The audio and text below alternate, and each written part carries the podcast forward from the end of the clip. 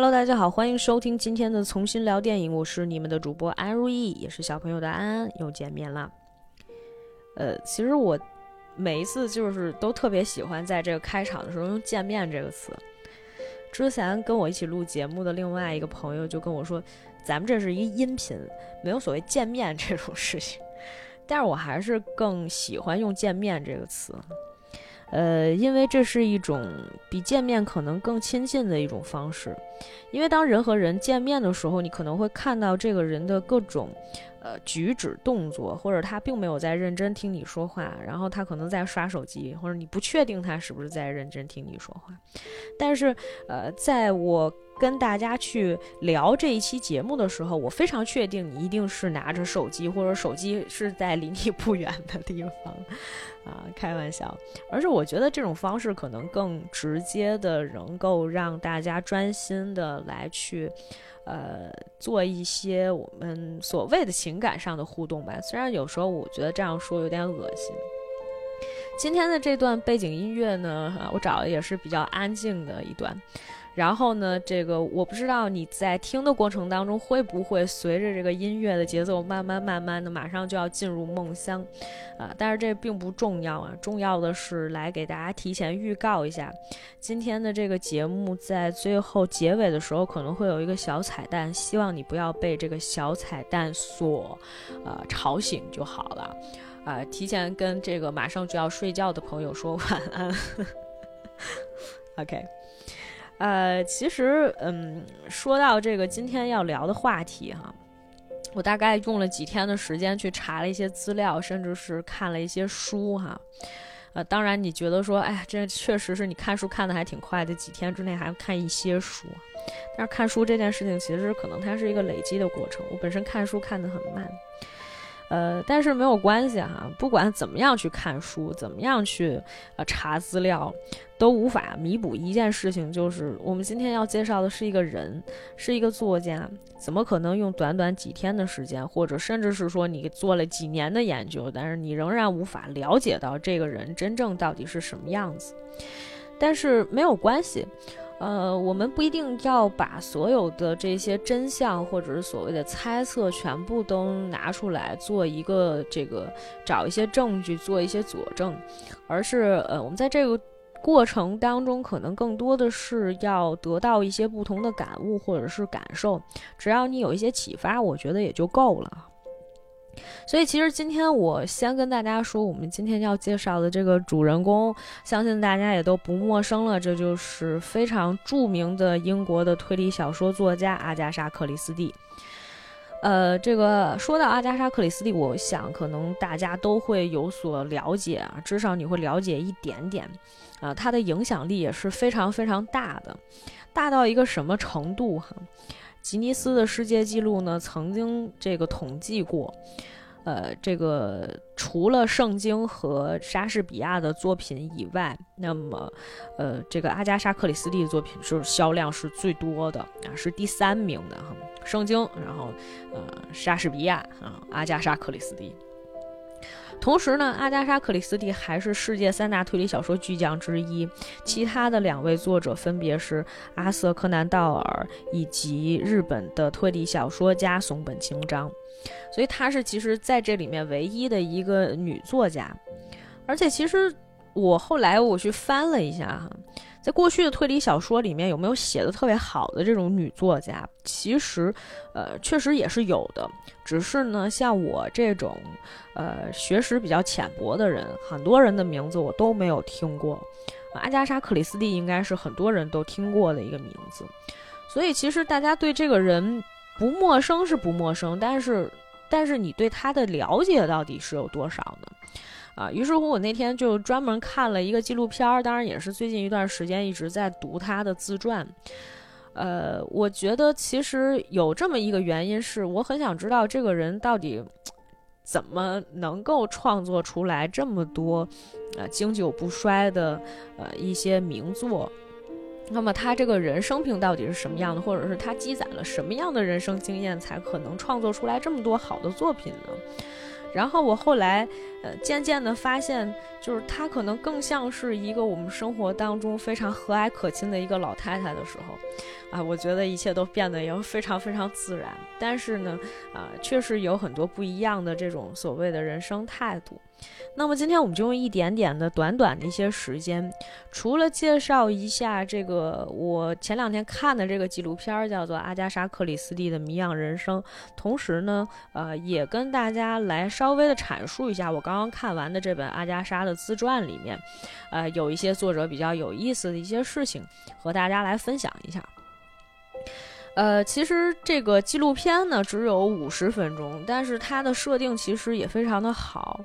呃，他们当时找了一个这个所谓的这么一个演员哈，这个演员叫做大卫苏切，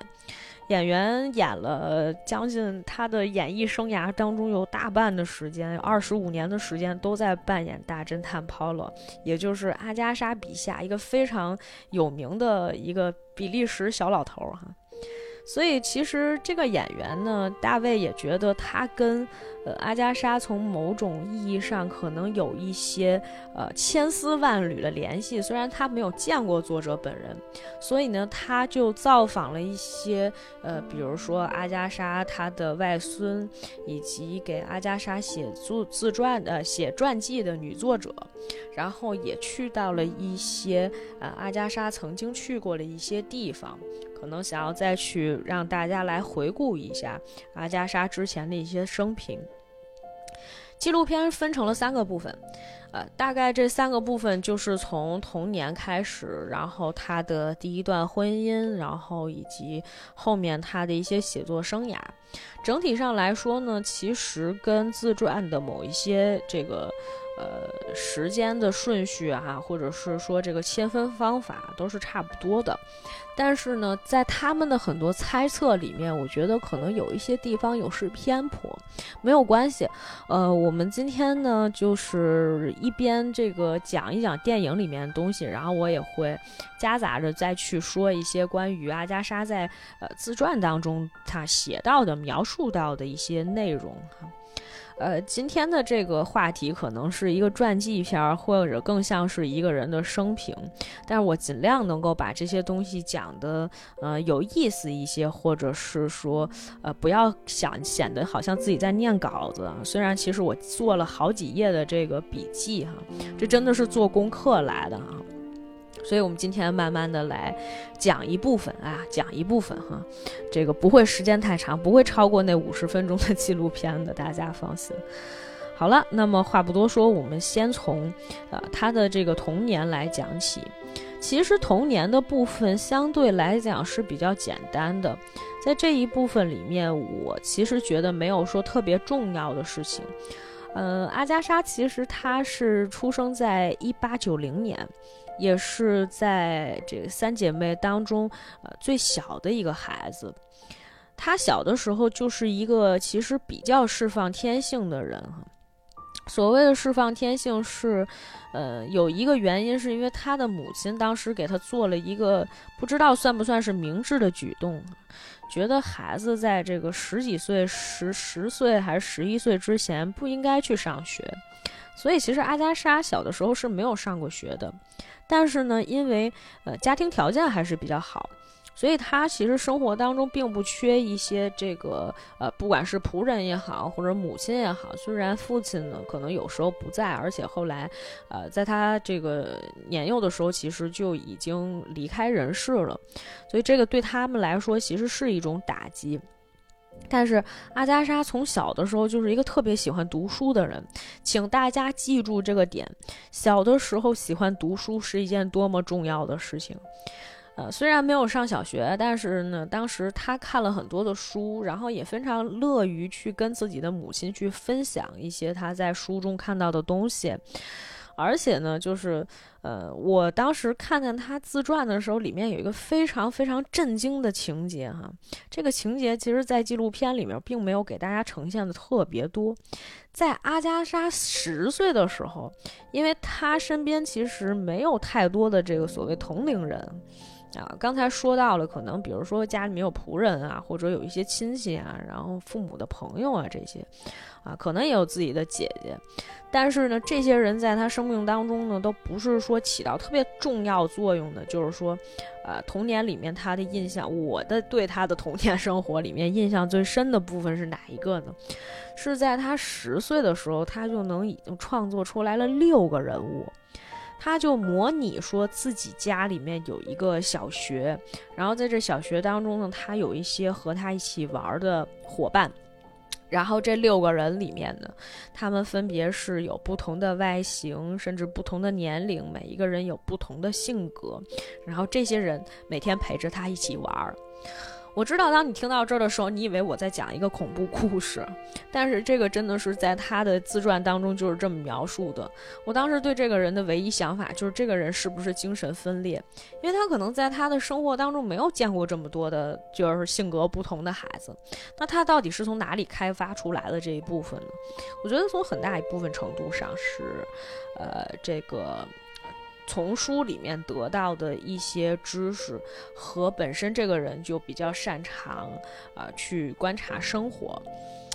呃，那么其实嗯，在这个他的整体的这个前面的这一段时间里面哈，在前面二十几岁的这一段时间里面。呃，他一直在描述一些这个非常日常的一些生活。虽然他有在尝试去写作，但是在那之前都没有经历过呃侦探小说类型的写作。呃，也做了一些投稿给一些报纸啊，或者是就当时的报纸去投稿，但是基本上呢也都不会给他这个刊登。所以前面啊，其实这是一个也算是。年轻的时候不是说特别早成名哈，也是一个年轻的时候受过挫的作者。当然了，对于他来说，其实这个些并不是很重要。虽然其实家里面确实有一些。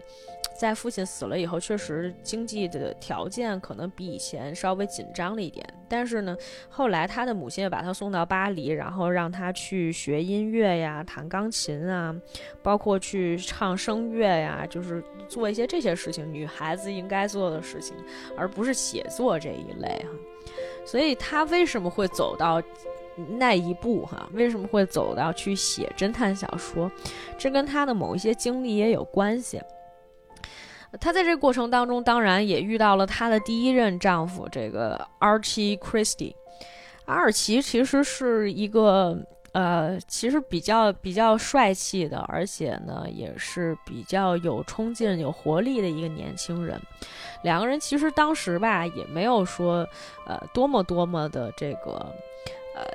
就是炙热的这种爱。但是有一件事情却对他们产生了非常大的影响，那就是在一九一四年的时候，当两个人这个进入到恋爱的状态，或者说不是说特别明确那种状态的时候，突然之间一战爆发了。战争带给人们的总有一种，呃，需要迫切的去做一些事情的感觉，因为你不知道你的下一秒会面对什么样的事情。呃，战火轰鸣，而且你心爱的人或者你的家人啊，奔赴战场，你甚至不知道他们为了什么啊？他们当时可能大家都是怀着对国家的一腔热血，然后参与到了战争当中。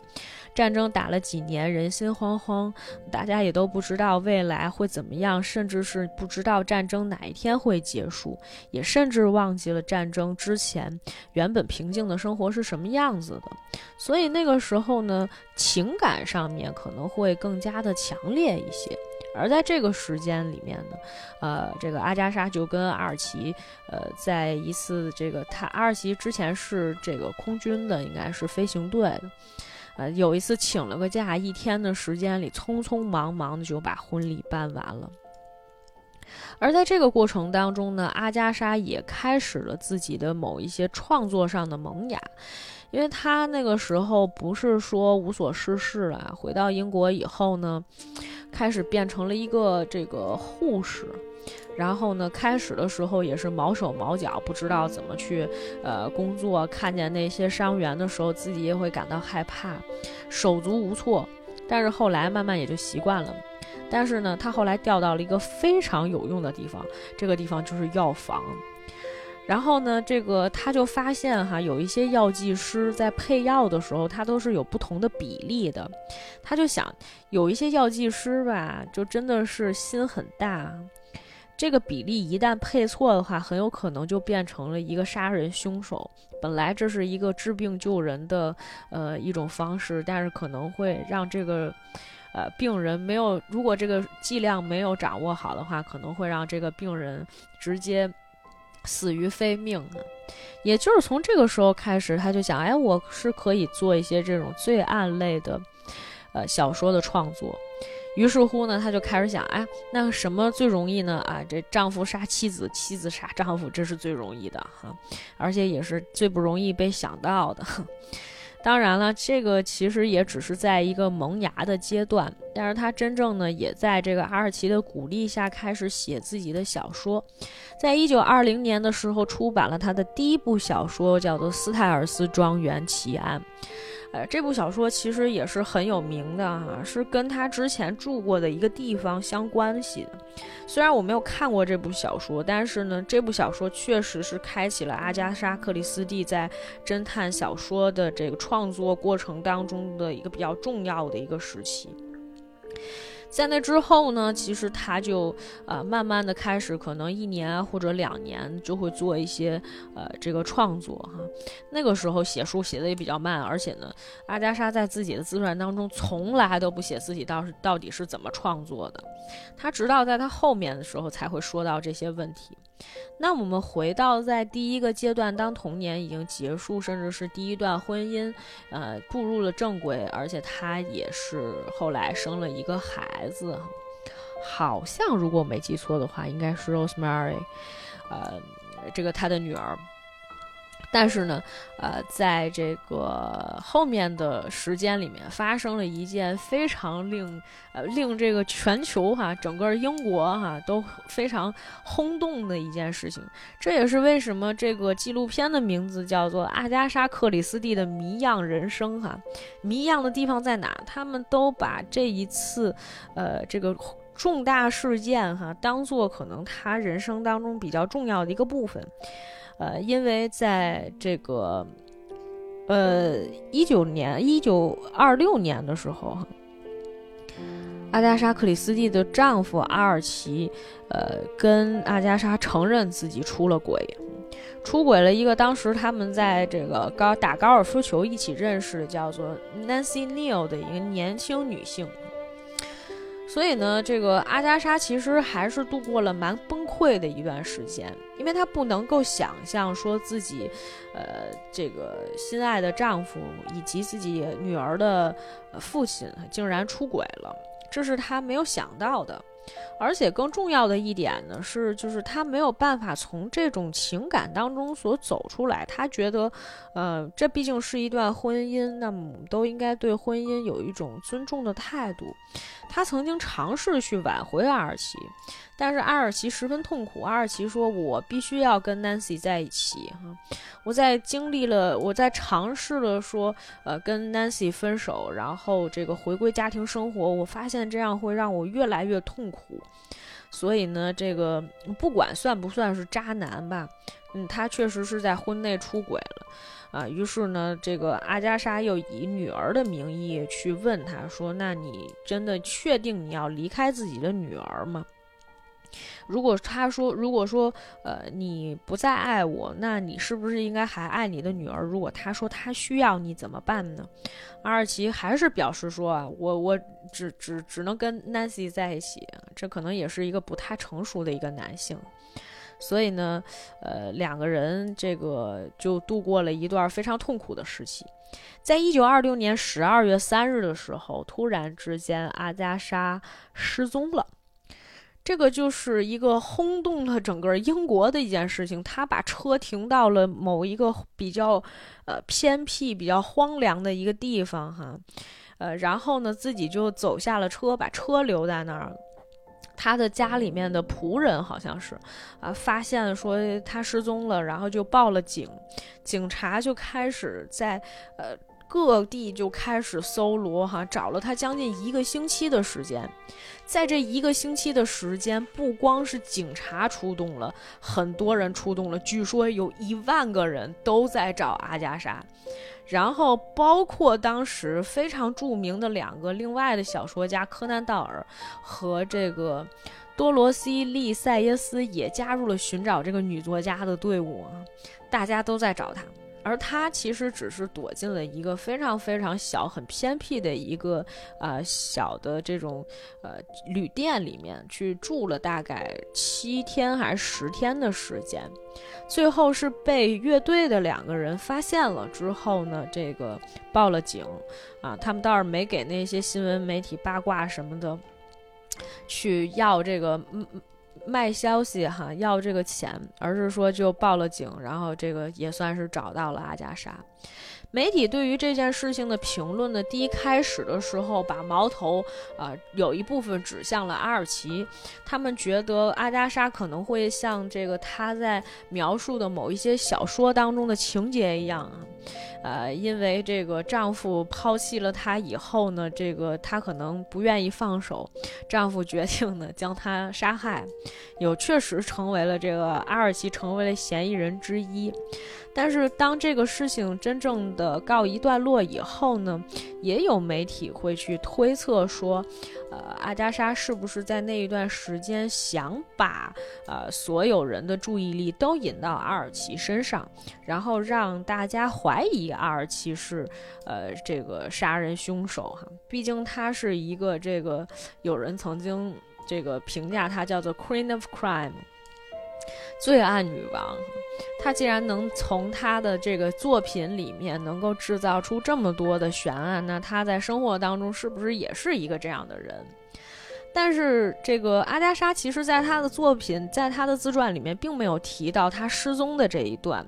可是，在后来我看到她的很多创作的这个过程，或者是说她在经历了某一些事情的这种反思的时候，我发现其实她的人生观是非常非常豁达的。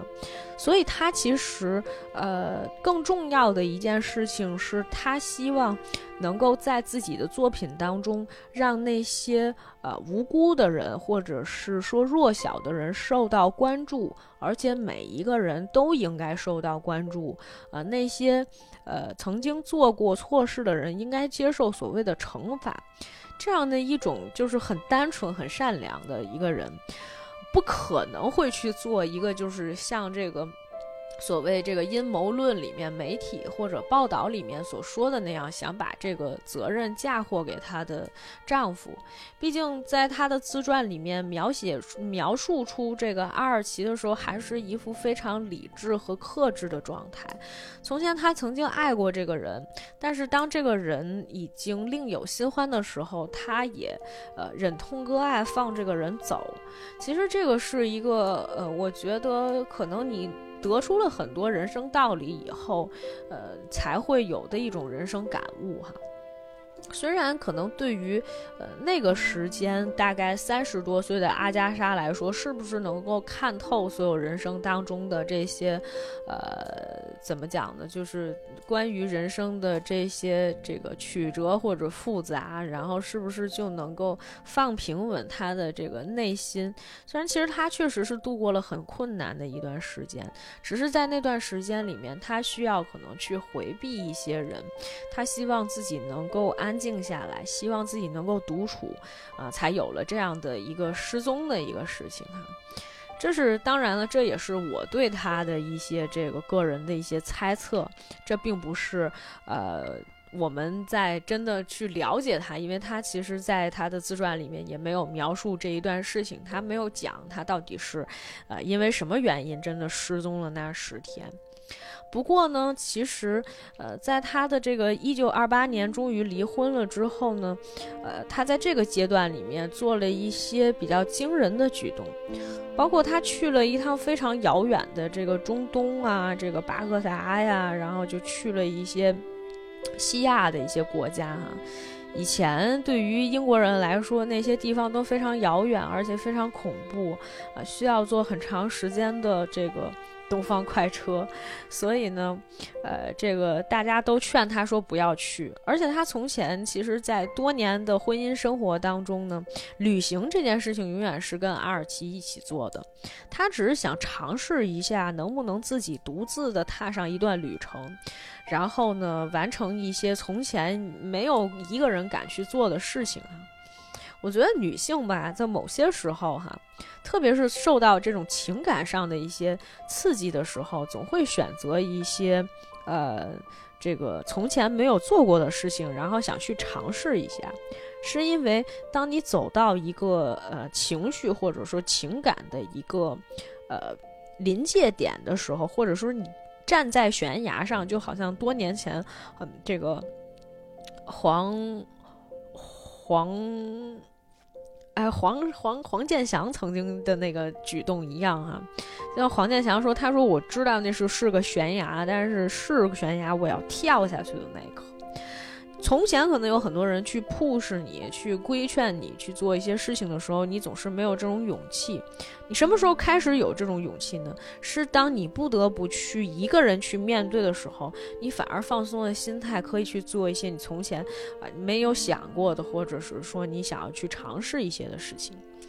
所以，其实我刚刚提到这个东方快车嘛，也是在那一段时间，然后他写出了这个可能对他未来的作品有一些影响，包括这个东方快车谋谋杀案以及尼罗河上的惨案，这都是大家比较熟知的阿加莎的一些作品。而且在这一趟的中东旅行的过程当中呢，他认识了她的第二任丈夫马克思马洛温。然后呢，她的这个第二任丈夫其实好像比她小不少哈，小个十几岁的样子，但是两个人确实很情投意合。本来阿加莎在这个过程当中并没有想过会跟呃哪个人能够产生这种所谓的情感哈，因为她觉得，哎，我对这种事情已经看透了。你知道女人伤透心的时候都是一个什么样吗？虽然她在描述这一段的时候显得非常理智克制，毕竟在她写自传的时候她已经七十五岁了哈。一九六五年的时候在写嘛，七十五岁的时候，这个人已经没有什么遗憾了，或者是说，可能有一些事情看的都比较平淡，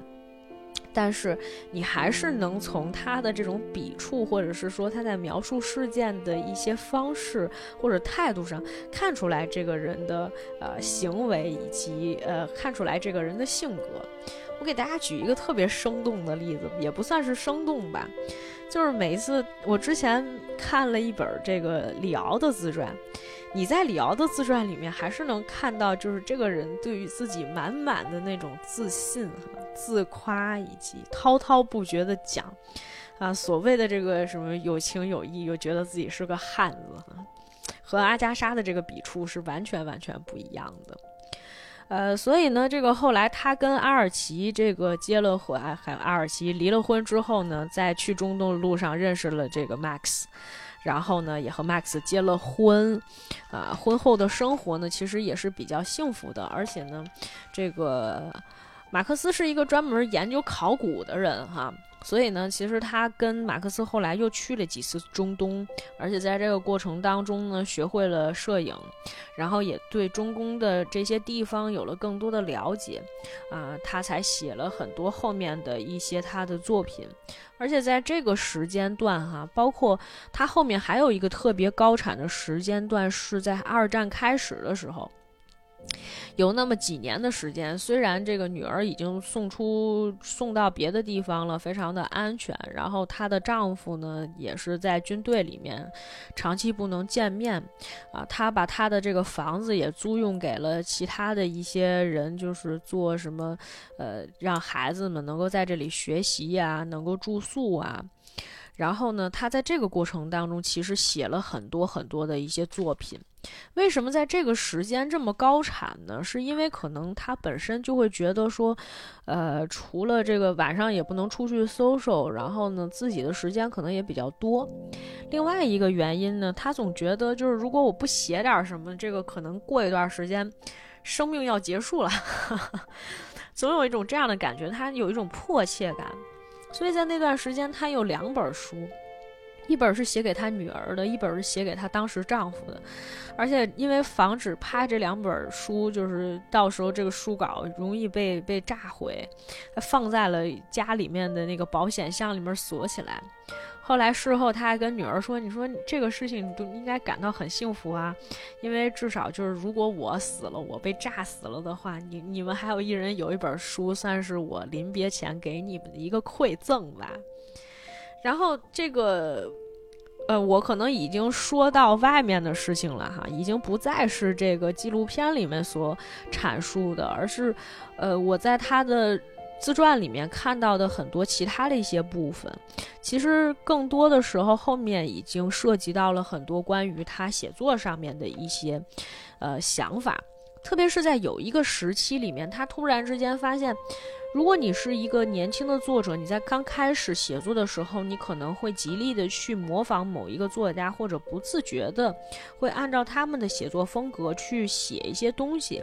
但是当你日渐成熟，或者是说你写了几部作品以后，你才真正的意识到，你发现你没有办法成为任何一个其他的作家，你只能成为自己。当时他引就是他说，我想这件事情没用，我想努力变成。那样的一个人，啊，或者是说非常厉害的作家哈，但是我没有。虽然他这句话其实很已经非常非常的谦卑了，而且呢，他在过去的，呃，这个所有的他的这个自我的这个评价里面都还是比较谦虚的，而且他也从来没有觉得自己是一个特别有名的作者。包括之前纪录片上面有一些他之前接受过的媒体采访，哈，他也觉得啊，我没有觉得自己很厉害这样子，呃，所以呢，其实，在他的整个的这个人生当中，呃，我想我已经不用太介绍太多了哈。呃，因为我觉得后面其实有很多关于他写作的东西，都是一些人生经历，包括他可能会两本书同时动笔，或者是说他会将呃尝试着去写剧本。因为他为什么要开始写剧本呢？是因为他发现他的那些小说被一些剧作家改了以后，他非常不满意，他就觉得我自己也能写剧本，那我为什么不自己写剧本？于是就开始自己写剧本，而且他其实呃做了非常。成功的转型哈，成为了一个非常有名的一个剧作家。曾经写过的这个有一个作品是这个。后来被改编成了电影啊，在一九五七年的时候上映的最有名的这个叫做《控方证人》，现在在豆瓣儿这个 Top 二百五十的排行榜里面排到第二十七名，评分九点二分，非常非常高。这应该是阿加莎·克里斯蒂所有的作品里面，我觉得呃评分最高的一部啊，呃，而且也是在多年以来改编的比较多的一部。而另外一部呢，应该就是他当年写的非常好的一部小说，叫做《无人生还》。这两部其实都是可以大家去看一下的，呃，我推荐的话，《控方证人》大家还是去看比利·怀德在一九五七年拍的那一版，那一版真的拍的非常经典，而且现在看起来也一点儿一点儿的都不会觉得过时。呃，如果是看《无人生还》的话，现在评分比较高的应该是在前几年的时候，BBC 曾经拍了一个迷你短剧，大概有三集吧。啊，那个应该也是算拍的比较好的，而还有一部这个我所谓说阿加莎比较著著名的作品里面也是经久不衰，他也没有想过说啊，这个他当时在写他的那部自传的时候说啊，我的这部作品竟然十五年的时间还在剧场里面演，但是他没有想到的是。呃，这个阿加莎这个本人都已经去世了这么多年，他一九七六年去世，去世这么多年啊，这部叫做《The Mouse Trap》的捕鼠器的这部，呃，经典的剧作仍然会在继续持续的在，呃，全球的各个地方去上演。其实从前这部，呃，剧作呢，只是他好像是为了给这个。啊，嗯，玛丽女王当时应应该也就是现在的女王写的一个短片哈，原名叫做《三只瞎老鼠》，叫《Three Blind Mice》。后来呢，他是把这个系列的短片改成了一个三幕剧，没想到改的也是挺成功的。呃，如果大家想看原作的话，呃，我看现在好像只有在 YouTube 上可以看到了哈，这个而且没有字幕，大家可以尝试一下哈，比较有意思。那么回到这个我们的纪录片里面，也是在这个节目可能我觉得已经进行了半个多小时，马上就应该结束的时候哈，可能我还是要给大家来做一下所谓的这个评价。呃，在这个我们刚刚开头的时候说到的大侦探 Paul 的扮演者大卫苏切呢，曾经采访了一个在呃二战时期呃做消防员的一个这么一个女士，然后这个老太太现在岁数也不小了，当时呢，她就问这个。David 就问他说：“你当时为什么会去看阿加莎的东西，或者是说啊，你们那个时候战争二战的时候那么苦，大家都是怎么度过来的？”他当时说了这么一句话，他说：“我其实就是大家真的是看阿加莎才过来的。”当然，其实我当时觉得这句话非常疑惑，但是老太太当时是这么解释的。她说：“你知道为什么会读阿加莎吗？因为在读阿加莎的作品当中，你会发现，呃，所有的人都被伸张了正义，呃，正义永远不会缺席。这也是我在看阿加莎的她的自传里面曾经写到的一个部分哈。”虽然他可能，呃，在这个做他的推理小说，而且这个有一些悬疑案件的设置上面还是特别的独出心裁，或者是说非常典型的本格推理也好，后面有很多的这个推理小说家或者是一些作品，包括名侦探柯南都会借鉴。呃，阿加莎的作品风格哈，虽然就是悬疑感什么各方面都制造得很好，但是你后来不得不发现，呃，一个是他觉得，就是他也在自己的自传上这么说的，他觉得呃，每一个人都应该，他除了要同情弱小以外。啊，那些这个犯过错的人应该被惩罚，而且这个正义应该是永存的，正义永远应该才是胜利的一方。这也是他在战时的时候为什么写了这么多的作品。而且我那天，我昨天的时候突就是把之前他的一部作品叫做《呃尼罗河上的惨案》看了一下，然后不管。呃，在这个过程当中，人心是有多么的险恶，一部分是他们的丑陋行为，最终都会被呃侦探去揭发，或者是说将公布于世；而另外一方面，呃，他可能更多的还是在讲人和人之间的那种感情。呃，这种感情虽然带着一丝这个人性当中比较，呃，懦弱也好，自私也好，或者是说有一些无法，呃，伸张的，或者是说无法被释放的欲望也好，但最终它都是对那些弱小的，呃，生命的一些怜悯，或者是说对。呃，人生的某一种情感上的一种歌颂，因为你会在呃这个侦探的身上哈。或者是说，在这个案件当中和人与人之间的这个关系当中，还是能够感受一些所谓的这个真情的。当然，我知道不是所有的人可能对于一个作品都是这样的一个理解，但是我确实是这么理解的。而且，在我看完了他的这个传记以后，仍旧觉得这是一个非常热爱生活的人。他虽然在他的作品里面冷静克制啊，甚至逻辑性非常非常的强，但是他其实本身对生活哈都是充满了各种各样的这种喜爱。在纪录片的结尾的时候，引用了阿加莎之前曾经，呃，这个说过的一段录音，在这里我也把这个英文的原文抄了下来，然后读给大家听哈。虽然我的这个英文英音并不是特别好，但是当时阿加莎的这段话是这么说的：“I don't say I don't want to live longer, but as anyone who enjoys life。” who has a strong feeling for the pleasure just of being alive, of waking up, of knowing it's another day. Welcome sun or wind, or even a nice hot breakfast and a smile of coffee. You can't want to die when you feel like that. 就是说，呃，我不能说我不想活得更长，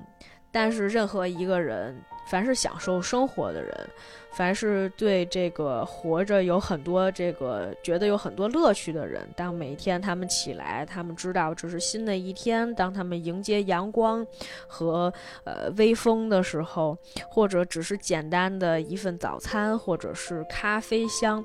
你都不会说想要去死的，其实这比是本来就是生活当中非常非常平淡的一些事情哈，但是但在这这个作家看来却是非常举足轻重的一些事情，或者是说生活当中的每一个细节，不管是你吃的早餐也好，或者是只是咖啡的香味也好，或者是今天吹出来的暖风，以及今天和煦的阳光，都是你生活下去的一个。非常好的一个理由，所以呢，其实呃，我看完了这个纪录片以后，内心其实激荡起了一种温暖。虽然我今天在介绍的时候，可能用了很多呃一些信息来去包裹这些东西，甚至没有讲出太多自己的所谓情感。但是我现在突然之间觉得这件事情并不是很重要，因为只有当你慢慢的或者你用心的去体会这些东西的时候，你才能真正的感受到，呃，这个不管是生活也好，不管是作品也好，带给我们的一些感触吧。好啦，这就是今天的节目。最后呢，在节目即将结束的时候，我将为大家来，呃，放一首歌哈。这首歌是我昨天晚上刚刚录的哈，呃，这个唱的不太好，不要吓到你们。而且在开场的时候，可能呃还有一些没有跟上节奏的部分。不过我以后呢会努力尝试用各种不同的方式啊来去，呃，跟大家做一些情感上的互动以及 交流。好了，感谢大家收听今天的节目，最后给大家送上一首。呃，原唱王菲的歌曲叫做《人间》，那么就先这样，我们下次见了。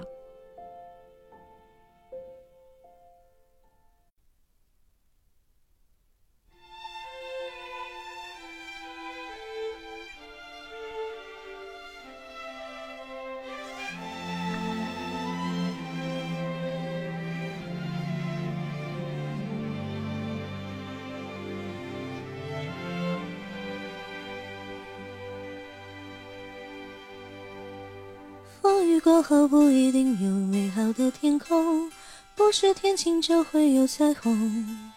所以你一脸无辜，不代表你懵懂。不是所有感情都会有始有终，孤独尽头不一定惶恐，可是你总免不了最初的一阵痛。但愿你的眼睛只看得到笑容，但愿你流下每一滴泪都让人感动，但愿你以后每一个梦不会一场空。天上人间，如果真是因